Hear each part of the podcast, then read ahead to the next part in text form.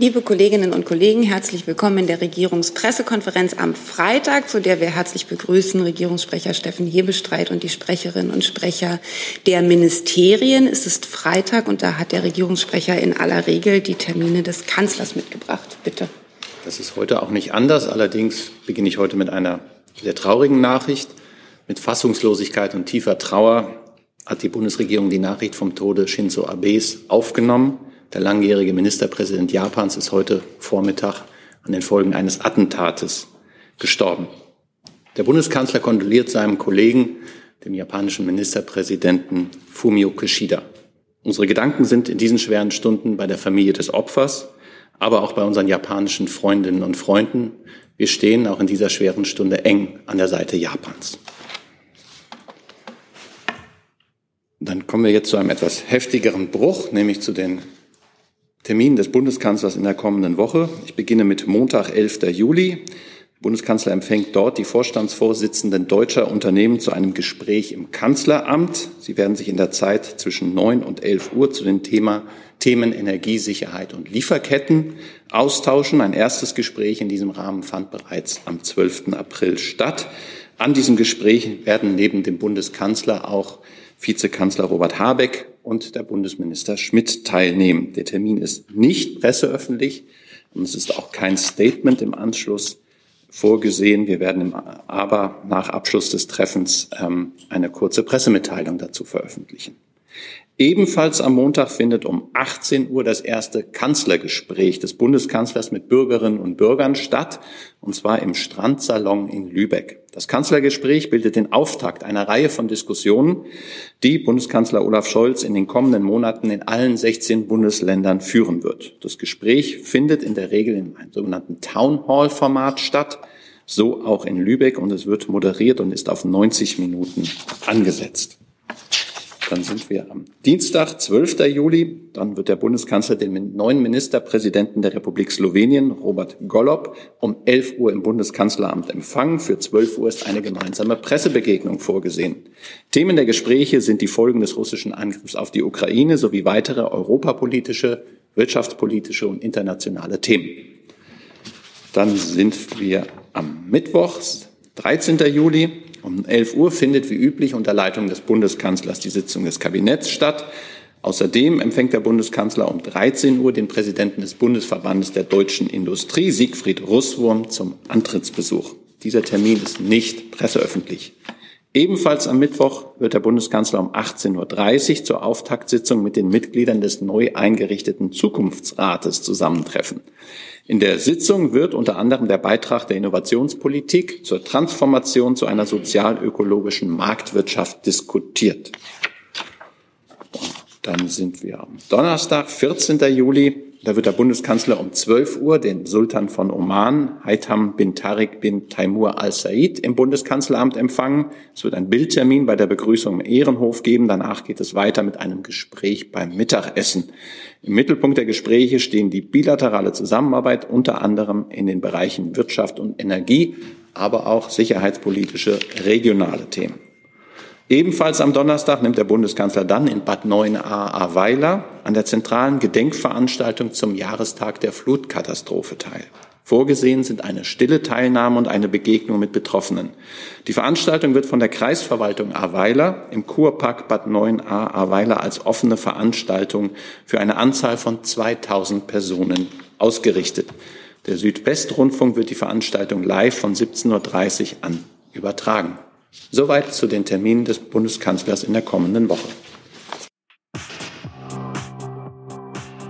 Hier ist Tyler, hier kommt die Werbung. Für uns selbst. Kommerzfreier Journalismus seit 2013, nur möglich durch deine Unterstützung. Schau in die Infos wie. Vielen Dank. Dann kommen wir zu Ihren Fragen. Vielleicht fangen wir erst mit dem Thema in Japan an. Die Frage, die online eingegangen ist, die Bitte um eine Stellungnahme, denke ich, ist damit, hat sich erledigt. Aber gibt es weitere Fragen im Raum dazu? Das sehe ich nicht. Gibt es ansonsten, ich gehe jetzt nicht, weil es viele Termine waren, jeden einzelnen durch. Gibt es Fragen zu den Terminen? Herr Rinke. Ja, ich hätte zu zwei Terminen eine Frage. Einmal nochmal ein formaler Punkt bei dem ähm, Treffen mit äh, dem Gast aus Oman, wird es da, habe ich das richtig verstanden, nur einen Bildtermin geben, keine Pressekonferenz oder keine Unterrichtung? Da befinden wir uns im Augenblick noch in der Klärung dieser Frage. Da würden wir Sie rechtzeitig vorab davon informieren. Okay. Darf ich die zweite Frage klären? Nein? Entschuldigung. Die zweite Frage bezieht sich auf das Treffen mit den CEOs. Äh, können Sie uns da sagen, was da ähm, genau die Themen sein sollen? Sollen die Unternehmen darauf eingeschworen werden, äh, zum Beispiel ähm, stärker Gas einzusparen oder was genau ist der Hintergrund?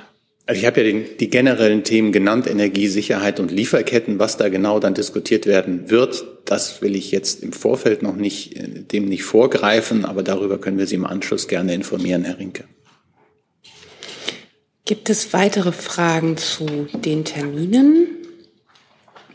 Das sehe ich nicht. Dann würde ich mal mit einem ersten Thema starten. Im Saal wurde mir auch schon das ähm, Energieversorgung im weitesten Sinne, aber ich beginne mal mit einer Frage, die online gestellt wurde, beziehungsweise hat der Kollege sogar zwei Fragen. Carsten Wiedemann von Energate fragt das BMWK ähm, wann wird das Bundeswirtschaftsministerium die im Ersatzkraftwerke-Bereithaltungsgesetz vorgesehene Verordnungsermächtigung verabschieden, mit der Kohlekraftwerke in der Reserve wieder an den Markt zurückkehren können? Ist die erste Frage. Ähm, die wird verabschiedet, wenn wir äh, die Situation so einschätzen, dass es notwendig ist. Also wenn wir zum Beispiel eine nächste Stufe ausrufen sollten, beziehungsweise wenn wir feststellen sollten, dass äh, die Gaslage so ist, dass wir das äh, ausrufen sollten. Herr Jessen dazu? Nee, das. Jetzt, ja. ja, eine Lernfrage. Ähm, für die Wiederinbetriebnahme von Kraftwerken aus der Reserve sind ja zum Teil erhebliche äh, technische Ertüchtigungsarbeit notwendig, die auch teilweise extrem kostenträchtig sind. Ähm, wer hat diese Kosten zu tragen? Sind es die Betreiber oder dürfen die, die weitergeben, werden sie staatlicherseits übernommen? Wie ist da die Regelung? Mit, mit großen Ertüchtigungskosten ist mir jetzt nichts bekannt. Äh, das wurde uns auch nicht so äh, signalisiert. Die müssen meines Erachtens, wenn überhaupt, wenn es Ertüchtigungs gibt, die Betreiber tragen. Falls das noch nicht so ist, dann würde ich mich nochmal melden bei Ihnen. Danke. Dann noch eine weitere Frage von äh, Carsten Wiedemann, die lautet, der Verband der Kohleimporteure sieht Probleme bei, beim Transport von importierter Steinkohle aus den Seehäfen über Flüsse und, Schiene. Wie bewertet das BMWK die Situation? Ja, es ist uns bekannt, dass es Probleme gibt im äh, Güterverkehr, auch was ähm, die Cargos angeht, also die Transportbehälter angeht. Das versuchen wir ähm, zu, lesen, zu lösen innerhalb Gesprächen mit den ähm, Transportfirmen, mit der Bahn und mit dem ähm, zuständigen Ministerium. Da sind wir in Gesprächen. Dann schaue ich nochmal, gibt es Herr Rinke? Es geht um das Thema Gas. Was dazu? Ähm, ich hätte ganz gerne eine Frage an Herrn Hebestreit, ob Sie bestätigen können, dass äh, der Bund Juniper mit einer 9 Milliarden Finanzspritze helfen will. Das hat der Bremer Bürgermeisterfreund im Bundesrat angekündigt.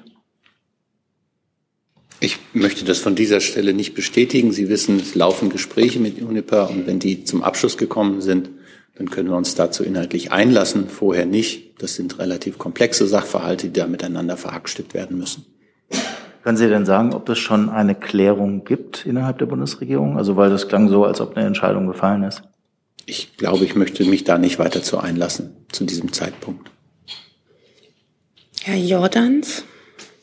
Ja, vielleicht erstmal direkt daran anschließend. Können Sie denn bestätigen, dass solche Gespräche ähm, über die finanzielle Rettung von Juniper äh, im Milliardenbereich laufen und ist abzusehen, wann die abgeschlossen werden. Ich glaube, das haben wir an verschiedener Stelle schon immer wieder betont, dass wir uns mit all den Firmen, die im Augenblick unter besonderen ähm, Anforderungen, Herausforderungen stehen, um die Energiesicherheit in Deutschland, die Versorgungssicherheit zu gewährleisten, dass wir uns da in engen Gesprächen befinden. Und ähm, das ist nicht nur allein Juniper. Und zu allen weiteren Fragen werden wir uns zu gegebener Zeit, wenn wir darüber öffentlich sprechen dürfen und können, auch einlassen. Im Augenblick ist es noch nicht so weit. Danke. Ähm, dann hätte ich noch eine andere Frage zu Energiethemen an Frau Ungart. Ähm, die IEA, die Internationale Energieagentur, hat gestern einen Bericht veröffentlicht, wonach ähm, 80 Prozent der äh, Photovoltaikanlagen äh, aus China kommen, manche Komponenten äh, zu 95 Prozent.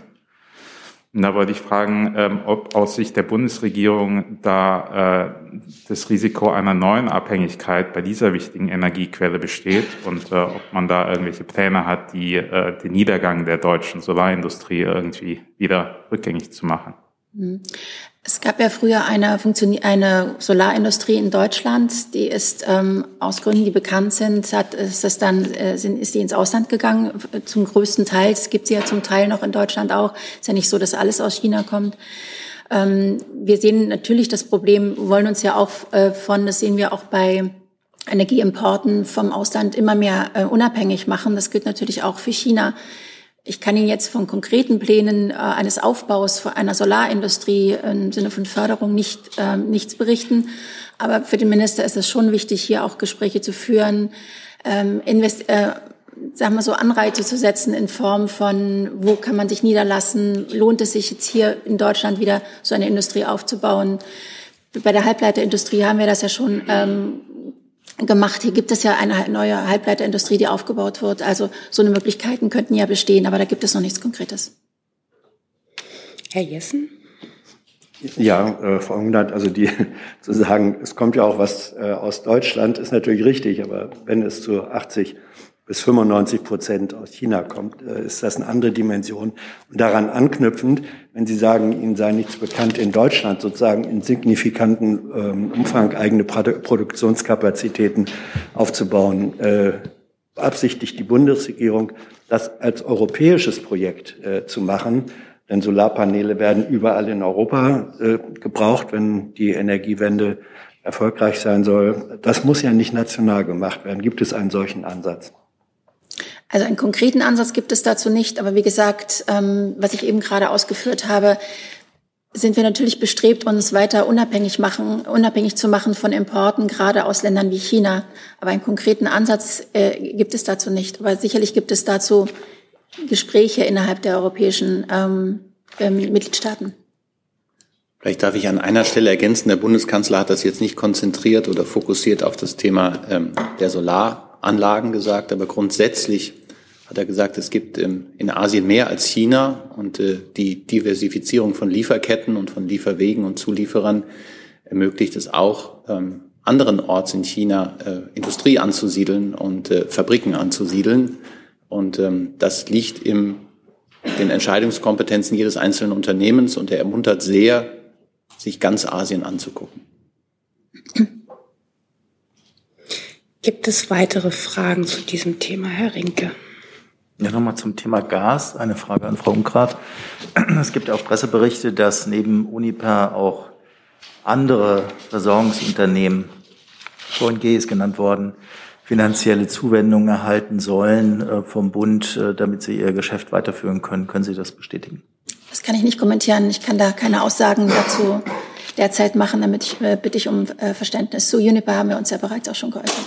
Genau. Könnten Sie vielleicht noch mal erklären, bitte, was der Unterschied zwischen Uniper und anderen Versorgern ist, weil es lag ja die Vermutung nahe, dass wenn man einem Unternehmen hilft, man dann auch anderen Unternehmen helfen müsste. Also was ist der Unterschied?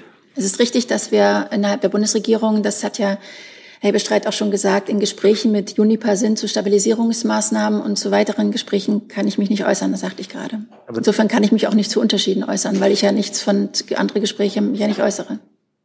Aber nur um es zu verstehen, Sie müssen jetzt gar nicht sagen, was konkret gemacht wird, aber äh, gibt es einen fundamentalen Unterschied zwischen einem Unternehmen, Uniper, und den anderen in der Branche? Es gibt immer Unterschiede zwischen den Unternehmen, aber da müsste ich ja jetzt konkret werden. Aber da, ich, da müsste ich konkrete Unternehmen ansprechen, was ich aber jetzt hier nicht machen werde.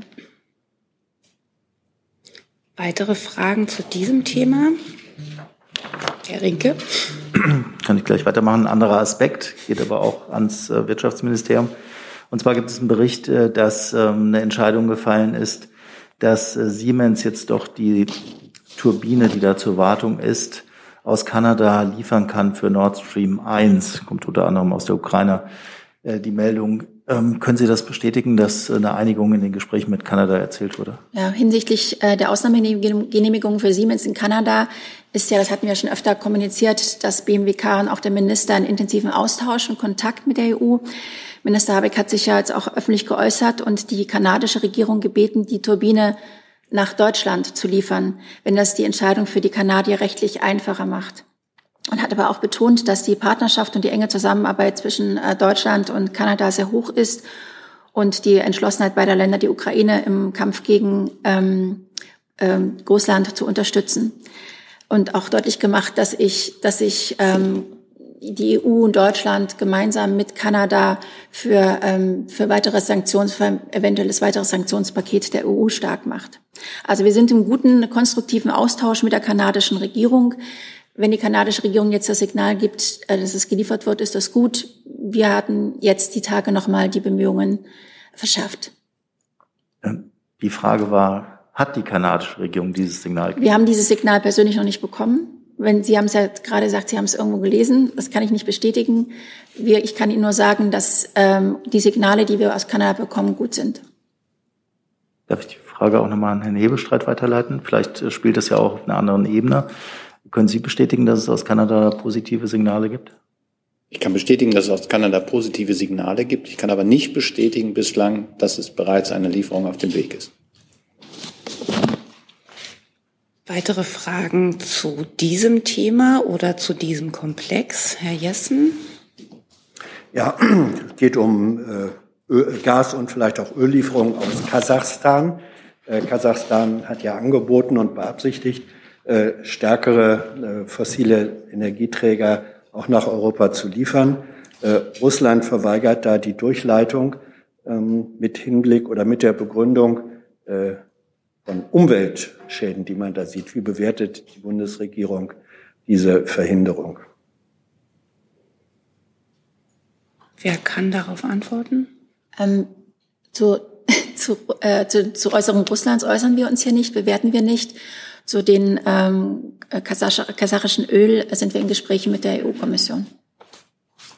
Sind der Bundesregierung ähm, mögliche Umweltschäden bekannt, die durch verstärkte Lieferung von äh, fossilen Energieträgern entstehen könnten? Zu den Äußerungen Russlands äußere ich mich nicht. Kann ich nicht kommentieren. Ich weiß, ich weiß nicht, was, Russland, was gesagt worden ist. Insofern kann ich das leider nicht kommentieren. Tut mir leid. Ich schaue noch mal weitere Fragen zu diesem Thema. Sehe ich nicht. Dann hat, glaube ich, Herr Jordans ein neues Thema.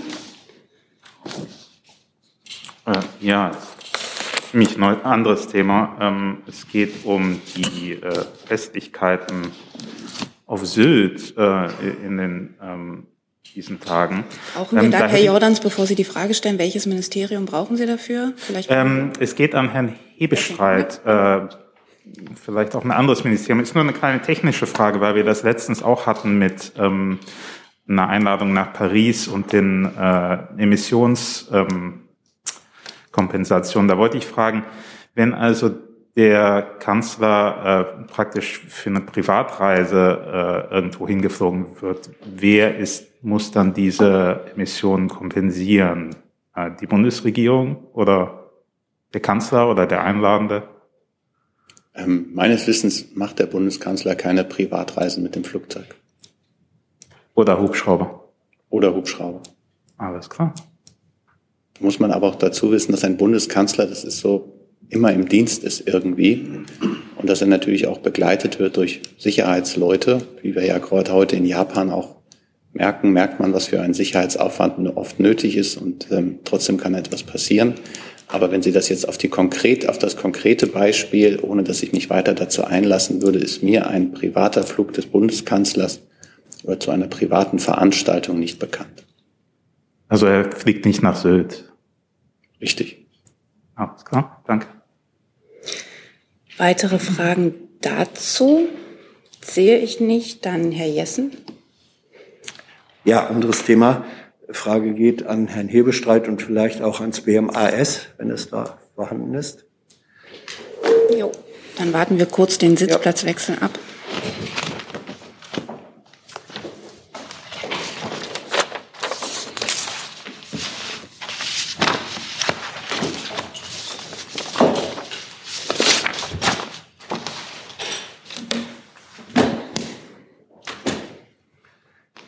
Frage ist, dass ähm, trifft es zu, dass die Bundesregierung plant, äh, im kommenden Haushalt die Leistungen zur Wiedereingliederung von Langzeitarbeitslosen um 600 Millionen Euro zu kürzen.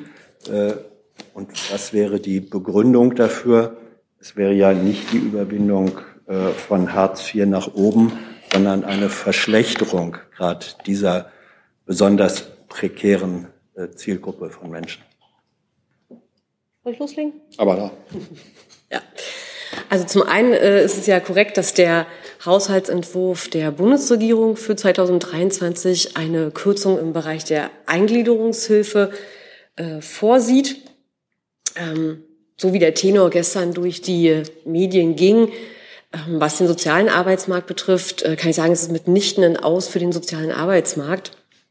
Ähm, Im Gegenteil, wir haben uns ja gestern auch dahingehend geäußert, dass der soziale Arbeitsmarkt ein sehr erfolgreiches Instrument ist, um langzeitarbeitslose Menschen wieder in äh, Beschäftigung zu bringen und äh, dass sich Hubertus Heil auch weiterhin also für eine aktive ähm, Arbeitsmarktpolitik stark macht und auch für eine entsprechende Mittelausstattung des ähm, sozialen Arbeitsmarkts.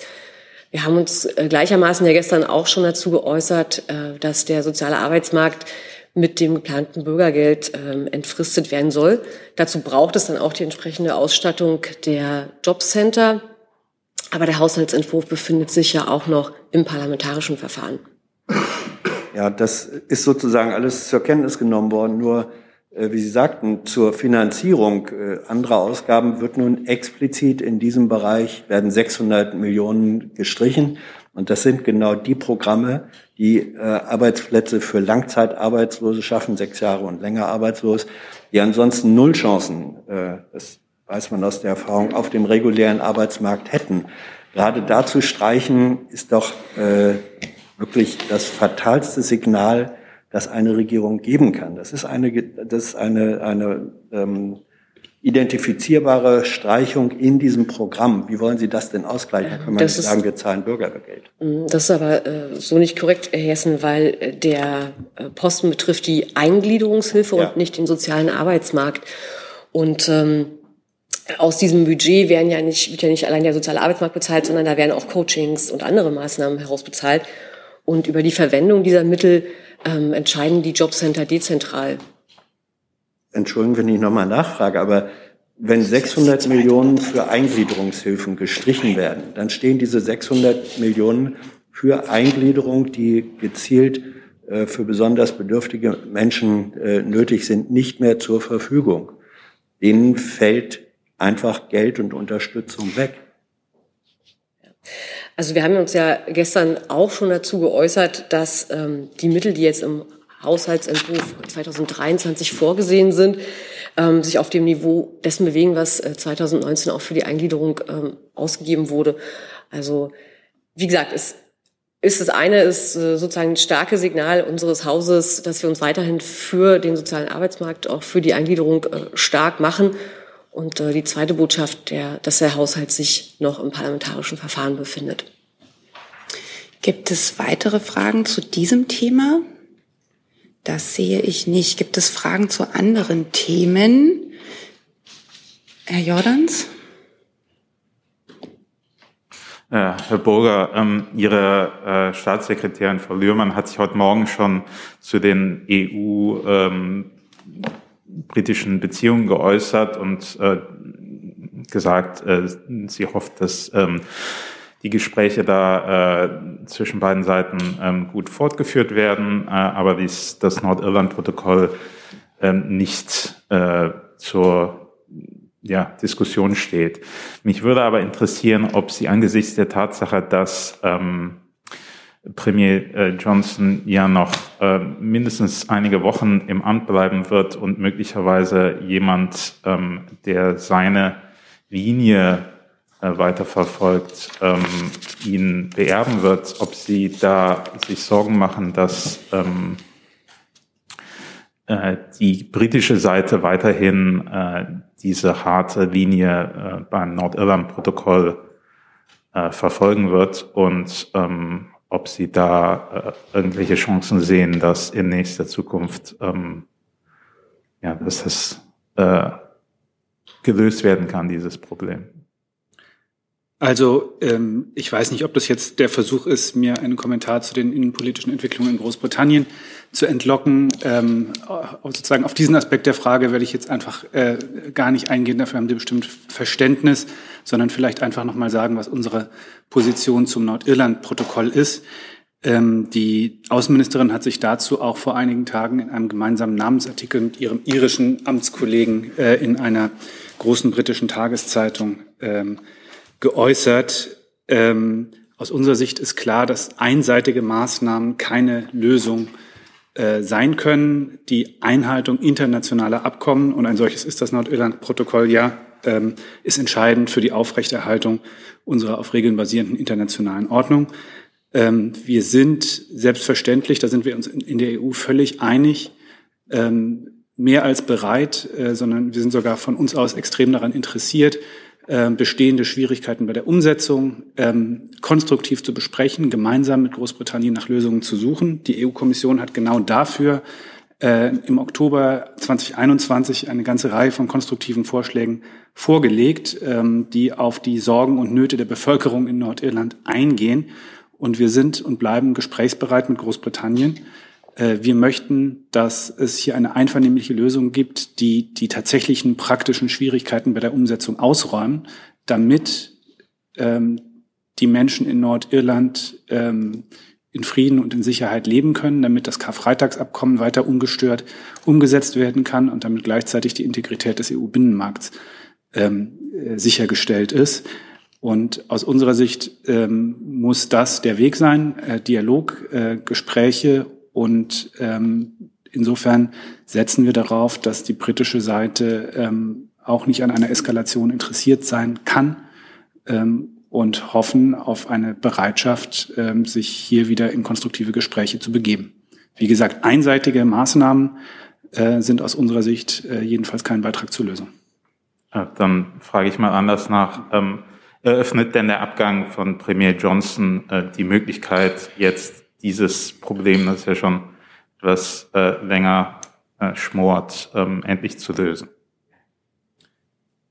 Wie gesagt, ich werde mich jetzt nicht auf äh, die innenpolitischen Vorgänge in Großbritannien einlassen. Äh, es ist aus unserer Sicht eine völkerrechtliche Frage. Wir haben hier einen völkerrechtlichen Vertrag mit dem Vereinigten Königreich und das Vereinigte Königreich als solches ganz gleich, wer dort die politische Verantwortung trägt, ist aus unserer Sicht verpflichtet, die Verpflichtung, die es eingegangen ist, auch einzuhalten. Und darauf, darauf bestehen wir. Und gleichzeitig sind wir mit jeder britischen Regierung zu konstruktiven Gesprächen bereit. Das ist ja auch das, was Staatsministerin Lührmann, auf die Sie sich ja in Ihre Frage bezogen haben, auch so betont hat. Herr Rinke? Ja, direkt anknüpfend, Herr Burger, einfach nochmal etwas zugespitzter gefragt, weil die Abstimmung im Unterhaus über das Gesetz jetzt für nächsten Mittwoch anberaumt ist. Da hätte ich ganz gerne gewusst, ob ähm, Sie denn es für gut befänden, wenn diese Abstimmung kommenden Mittwoch nicht stattfindet, weil das wäre ja genau diese Eskalation, vor der Sie gerade gewarnt haben. Wir würden es für gut befinden, wenn die britische Regierung, äh, die britische Seite den von uns angebotenen Weg des Dialogs und der einvernehmlichen Lösung der Probleme wählt und nicht auf ähm, einseitige Schritte setzt, die aus unserer Sicht die Situation nur weiter verkomplizieren und außerdem viel Vertrauen zerstören. Herr Jessen? Ja, wir erwarten natürlich nicht, dass Sie sich zu innenpolitischen Vorgängen in Großbritannien äußern.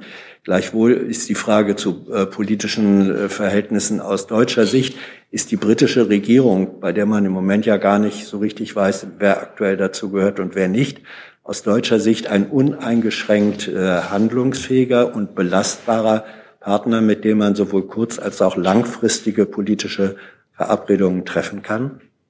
Ich kann Ihnen da von keinen Einschränkungen in der Zusammenarbeit berichten. Danke sehr. Weitere Fragen zu diesem Thema sehe ich nicht. Ich hatte bislang auch keine, aus dem Saal zumindest, keine ähm, weiteren Themen angemeldet gesehen. Ich habe jetzt noch eine Frage. Das, also das Finanzministerium hat noch mal was mitzuteilen, bevor wir aber die, nee, doch nicht? Ah, okay. Dann, äh, aber das, dann können wir das durchaus noch nachholen. Vorher gibt's aber eine Frage, bevor wir uns jetzt umsetzen, die sich wahrscheinlich, bin mir nicht sicher, ans Innenministerium richtet oder ans Verkehrsministerium. Ich lese die Frage erstmal vor, bevor wir uns umsetzen. Von Nadine Lindner, Deutschlandfunk. Sie fragt zum Luftverkehr, ab wann werden die ersten Helfer aus der Türkei eingesetzt werden können? Laufen schon die ersten Sicherheitsüberprüfungen? Hilft die Bundesregierung bei der Anreise und Organisation? Ja, das ist eine Frage, die sich äh, primär an die Flughafengesellschaften und die Luftverkehrswirtschaft richtet. Ähm, die Bundesregierung gemeinsam, das Verkehrsministerium, das Arbeitsministerium und wir als Innenministerium ermöglichen ja die sehr kurzfristige Aufnahme von Hilfskräften, die an den Flughäfen dann zum Beispiel bei der Gepäckabfertigung helfen. Ähm, und äh, wir, wir ermöglichen das mit sozusagen schnellen Verfahren, aber dieses Personal gewinnen müssen natürlich die Unternehmen und das Personal rekrutieren, vorschlagen dann vollständige Unterlagen. Das ist das, was die Verfahren am meisten beschleunigt, gute und vollständige Unterlagen vorlegen, damit dann die Zuverlässigkeitsüberprüfungen, die durch die zuständigen Landesbehörden sehr schnell laufen können. Und all das liegt jetzt in der Hand der Unternehmen. Wir haben dieses sehr schnelle Verfahren ermöglicht und jetzt äh, müssen die das entsprechende Personal gewinnen, um es dann eben auch schnell an den Flughäfen einsetzen zu können. Weitere Fragen dazu sehe ich nicht. Dann nehmen wir noch die Ergänzung des Finanzministeriums dazu, oder? Ja.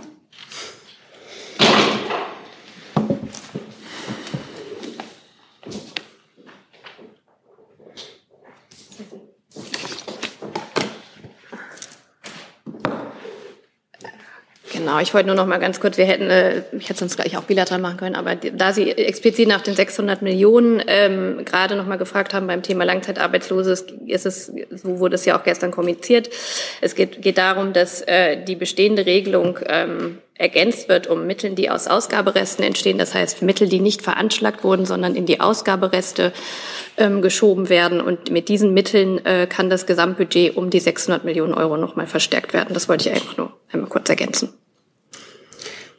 Provoziert dies nochmal Nachfragen, Herr Jessen?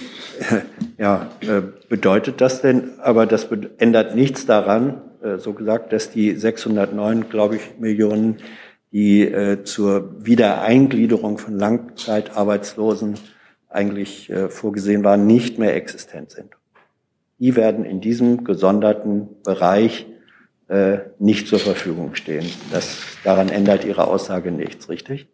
Dazu hat die Kollegin sich ja geäußert. Ihre Frage war ja jetzt explizit nach den 600 Millionen, dass ja. die Haushaltsansätze geringer sind als äh, vorher. Und da habe ich Ihnen mitgeteilt, dass es eine, eine Anpassung gibt. Das heißt, dass die, äh, diese Ausgabereste quasi genutzt werden können, um äh, Mittel zur Verfügung zu stellen. Dazu, Herr Jordans? Dazu sehe keine weiteren Fragen. Dann schließen wir das Thema jetzt tatsächlich ab. Und Herr Jordans hat noch eine Frage. Aber jetzt ganz kurzfristig, weil ich gerade eine Pressemeldung dazu bekommen habe, würde ich ganz gerne das Wissenschaftsministerium und das Finanzministerium fragen zu den geplanten. Dann bitten wir das Wissenschaftsministerium vielleicht mit dem BMWK zu tauschen. Soll ich schon mal vortragen? Warten Sie vielleicht kurz, bis alle sitzen und Ihnen uneingeschränkt lauschen können.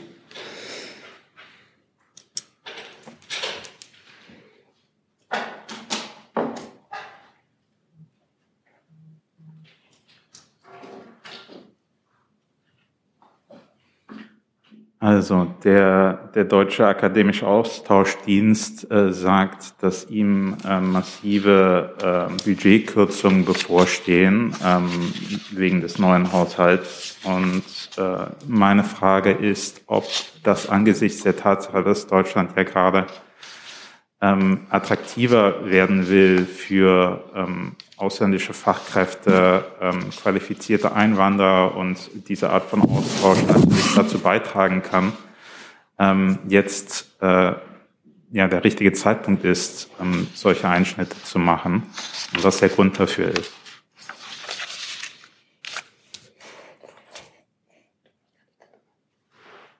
Ich, ich, ich kann gerne anfangen. Wir dürfen die Maske auch gerne abnehmen hier vorne.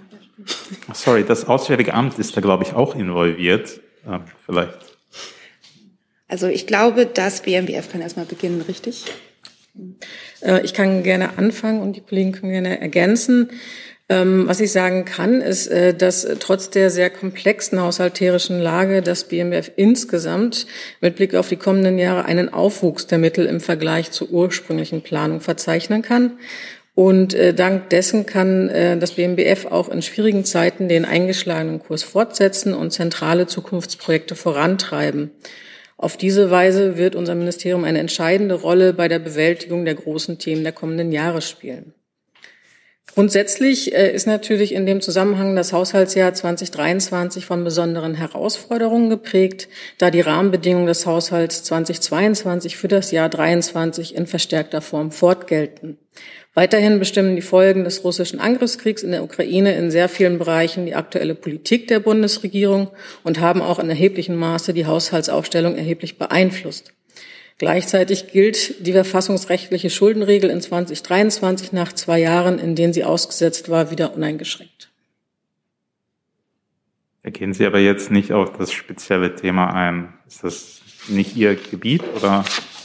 Also was mir vorliegt zum äh, DAAD, ähm, sind die Mittel äh, von 21 auf 22 sogar leicht gestiegen. Ähm, Herr Jordans, ich habe tatsächlich die konkrete Äußerung, auf die Sie sich beziehen, nicht vorliegen. Ich könnte mir vorstellen, ähm, dass das auch äh, in Bezug zum Haushalt des Auswärtigen Amts hat. Ähm, ich würde mir das aber gerne tatsächlich erst anschauen, worauf genau Sie sich beziehen und Ihnen dann eine Antwort dazu nachreichen. Ich kann Ihnen ähm, dazu grundsätzlich sagen, dass insbesondere für den Haushalt dieses Jahres ja alle Ressorts eine globale Minderausgabe zu tragen haben. Ähm, davon ist auch das Auswärtige Amt betroffen. Das ist natürlich schwierig in einer Situation, wo sich ähm, in dringenden internationalen Krisen äh, der Handlungsbedarf äh, eher noch verstärkt. Ähm, wir sind ähm, in Gesprächen auch mit den Mittlern der Auswärtigen Kultur- und Bildungspolitik über die Frage, ähm, wie ähm, mit diesen mit dieser Minderausgabe äh, umgegangen, werden kann, wie hier ähm, strategisch priorisiert werden kann. Ähm, aber wie gesagt, äh, im Einzelnen muss ich Ihnen dazu eine präzisere Antwort äh, noch nachliefern, wenn ich mir, äh, wenn ich mich vergewissern konnte, worauf genau Sie sich beziehen. Hier ist Hans, der informelle Alterspräsident hier. Aus Erfahrung geboren der Hinweis, es lohnt sich, Jung und Naiv zu unterstützen, per Überweisung oder PayPal. Guckt in die Beschreibung. Das ist gleich ein ganz anderer Hörgenuss. Ehrlich. Dann verlassen wir uns da auf die Nachlieferung. Fragen zu diesem Thema sehe ich nicht mehr. Herr Jessen hat jetzt noch ein womöglich letztes Thema für heute. Ja, mal sehen.